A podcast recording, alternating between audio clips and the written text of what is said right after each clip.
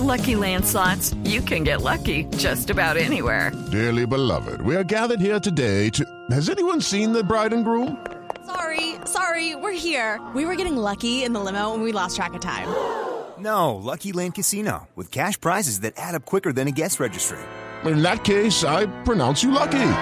Play for free at LuckyLandSlots.com. Daily bonuses are waiting. No purchase necessary. Void where prohibited by law. 18 plus. Terms and conditions apply. See website for details.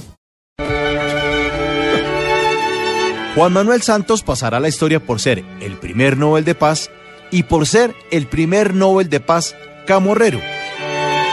Porque mientras uno ve a la guatemalteca Rigoberta Menchú disfrazada de Piedad Córdoba, o, será al revés, bueno, mientras uno ve a esta señora Nobel modelo 92 llevando un mensaje de reconciliación a la humanidad, nuestro presidente se dedica a sacarle la piedra a Álvaro Uribe.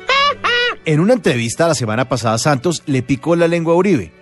En ella habló de una reunión que tuvieron los hijos del expresidente en Panamá con directivos de la famosísima Odebrecht. Y dijo Santos que se reúnan los presidentes es normal, pero que se reúnan los hijos no es normal. Obviamente, Uribe no se quedó callado.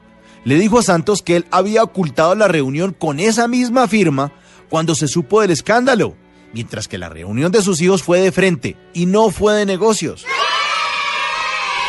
Y mucho cuidado, porque la paz está definida como la relación de armonía entre dos o más personas, sin enfrentamientos ni conflictos. Por eso es inconcebible que un Nobel de Paz ande poniéndole la cascarita a otro, arrimándole el fósforo a la mecha para encender una y otra vez ese mismo tropel.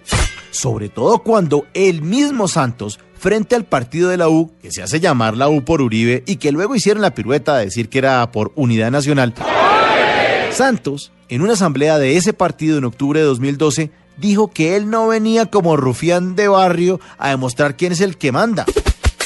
Pues en esa época no venía, pero ahora sí viene con esa manera ruin de señalar entre líneas todo lo malo de Uribe, sus hijos, sus vínculos con Odebrecht y su corrupto gobierno al que él mismo perteneció, que le sirvió de trampolín y lo llevó al poder con sus mismas banderas, las uribistas, en las elecciones de mayo de 2010.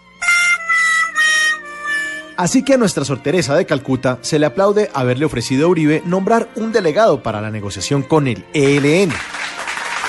Tendrá además que lidiar con la adicción al azúcar creada por tanta mermelada y trabajar muy duro para que las nubes de la corrupción despejen la ruta del sol.